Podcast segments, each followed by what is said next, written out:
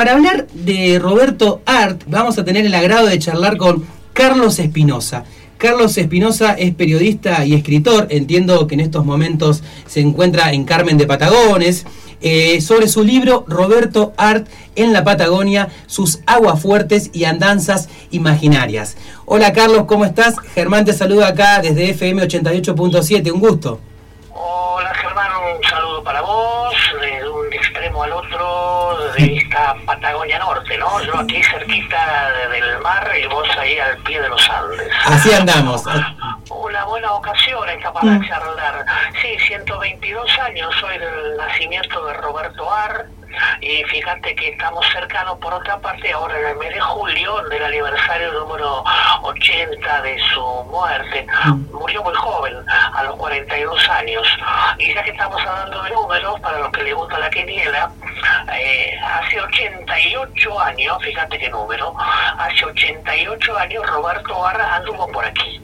Eh, en los primeros, las primeras semanas del año 1934, eh, Roberto Ar publicó en El Mundo, como bien decía vos, ahí publicaba sus famosas Aguafuertes, publicó una serie de crónicas a las que tituló Aguafuerte Patagónicas, que comienzan en Carmen de Patagones y terminan en Bariloche. Mm. Eh, Ar llegó en tren eh, a Patagones, estuvo aquí un tiempo no determinado, no hay ningún registro de cuántos días, pero yo siempre calculo que ha estado por lo menos entre dos y tres días por el tiempo que le puede haber llevado las recorridas sobre las cuales se escribió las aguapuertes y después tomó el otro tren, porque llegó en un tren hasta Patagones, que era el tren del ferrocarril del sur, el tren de la empresa británica, y después acá como en Viedma, el tren de la línea del Estado, y viajó hasta la estación que en aquel momento le llamaban Punta de Riel, más mm. tarde se llamó Perito Moreno y ahora se llaman Los Juncos, ahí a unos 25 kilómetros de Bariloche, ¿no? Mm. más o menos, porque ahí estaba, ahí terminaba la vía en ese momento. El tren llegó a, a Bariloche recién en diciembre de 1934. Bueno, bueno, eh, sobre la vida de un personaje tan interesante sobre Roberto Barra, que yo recomiendo muchísimo a quienes estén interesados en conocer su vida y su obra, un libro de Silvia Zaita, una prestigiosa escritora crítica literaria, que se llama El escritor en el bosque de ladrillos. Eh, es un libraco como de 600 páginas que está toda la vida de Roberto y la vida y la obra, ¿no? Un personaje raro, misterioso, que todavía hoy tiene muchos interrogantes por mm. descubrir. ¿Por qué vino acá a la Patagonia? Bueno, vino para pasear y escribir, las dos cosas que más le gustaba hacer seguramente. Él cada tanto se escapaba de Buenos Aires, hizo varios viajes al interior, incluso en algún momento se fue a Europa, estuvo en Brasil, y siempre, claro, eh, justificaba el viaje la redacción del diario, que era un viaje para escribir notas. Eh, paseaba, se encontraba con amigos y escribía a agua fuertes.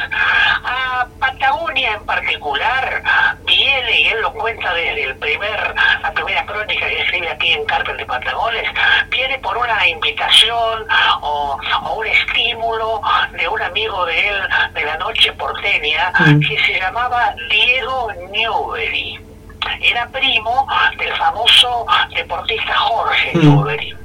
Eh, este Diego Newbery era un bon un bohemio, un muchacho de plata que se la pasaba de noche de juerga y juerga en Buenos Aires y como tantos otros bohemios de aquella época, se le daba por escribir. Escribió un par de cuentos y de libritos que pasaron eh, sin pena ni gloria, nadie se acuerda de Diego Newbery, escritor. Roberto Barra era amigo de él, seguramente en alguna charla de trasnoche, aquellos tiempos de la bohemia porteña, cuando los periodistas terminaban de trabajar en el diario a las 12 de la noche, se iban a comer un buen puchero de gallina y después capaz que la pasaban, pasaban de allí a un salón de baile con algunas chicas para terminar de divertirse como a las 5, 6 de la madrugada. Y en mm. ese territorio, ese Diego Newbery era un experto, mm. por supuesto. Y Diego le ha dicho algo te vas a pasar un día, a unos días, a la estancia de mi viejo allá en la Patagonia. Ah, caramba. Y vos sabés que este señor Giovanni tenía una estancia muy importante que todavía existe, ahí cerca de Bariloche, no sé si seguirá siendo de la familia o de los descendientes. Mm. Es la estancia Fortín Chacabuco.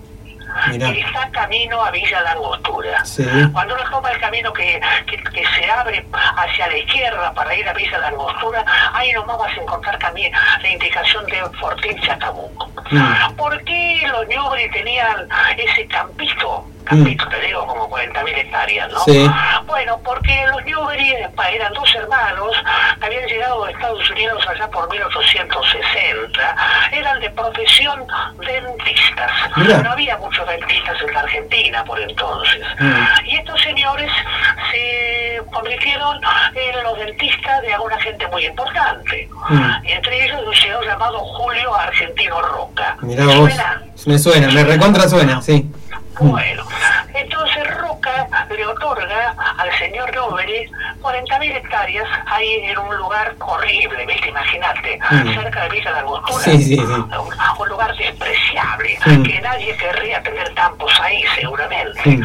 Bueno, y esa era la estancia de los Newbery, eh, cuyo hijo era un bohemio que vivía en Buenos Aires tirando manteca al techo, ¿no? Claro, tal cual. Eh, bueno, Art viene para pasar unos días en la Sí. y se instala en la y desde ahí viaja a Bariloche, desde ahí viaja a El Bolsón y también creo, creo porque no hay nada muy muy concreto, pero que deambula por la zona de San Martín de los Andes. Mirá vos. De Angostura todavía prácticamente no existía en ese momento, en 1934.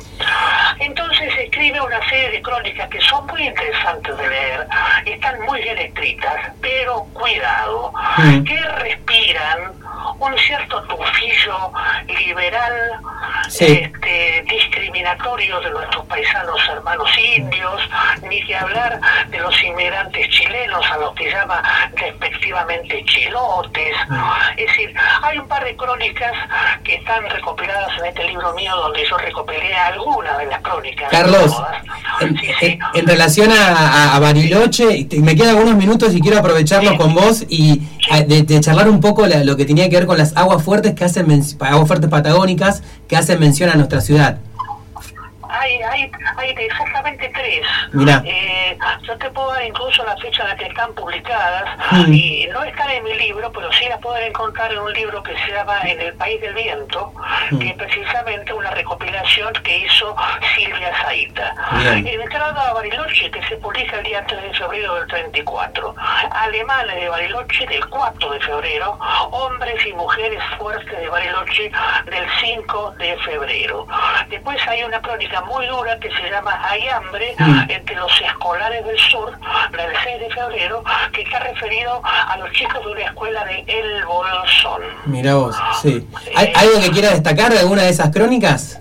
Bueno, a mí la que me impresionó mucho es esta de hambre entre Sí. los escolares del sur, donde él habla con el juez de paz de Bolsón, que habría que tomarse el trabajo de buscar en los archivos periodísticos quién era. Mm. Es un señor que se la pasa lamentando la miseria y la pobreza de esta gente, este, que, que llegan a la escuela muertos de hambre, llenos de piojo, pero claro, él no hace nada. Claro. Se, se limita a contar, ¿no? Y dice entre otras cosas respectivas que estos chilotes se la pasan de fiesta a fiesta a la noche, que tocan la guitarra y cantan hasta altas horas de la noche. Claro, gente que seguramente era explotada violentamente en el campo o en las estancias donde trabajaban y que tenían como único momento feliz de la vida a la noche relajarse y tocar la guitarra. Tal cual, sí, sí, Pero sí. para alguna gente eso era despreciable, Mm, ¿no? tal cual. Era una, una costumbre horrible de esta, de esta gente pobre y miserable que encima capaz que son pobres y quieren cantar.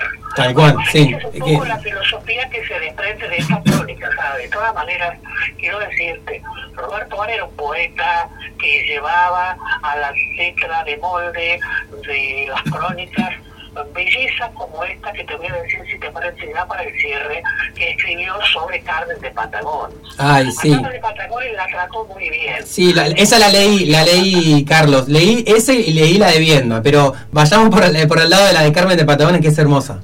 Carmen de Patagones es bonito como un beso de novia en un día de lluvia. Eso dijo Roberto Ar sobre nuestra querida ciudad de Carmen de Patagones, la, ciudad más antigua de la Patagonia Argentina. Carlos, muchas muchas gracias por estos minutos acá para, para Mañanas Random, por este relato, por esta historia también que hemos aprendido. Eh, Roberto Art en la Patagonia, sus aguas fuertes y andanzas imaginarias. Tu libro, ¿dónde lo puede encontrar la gente?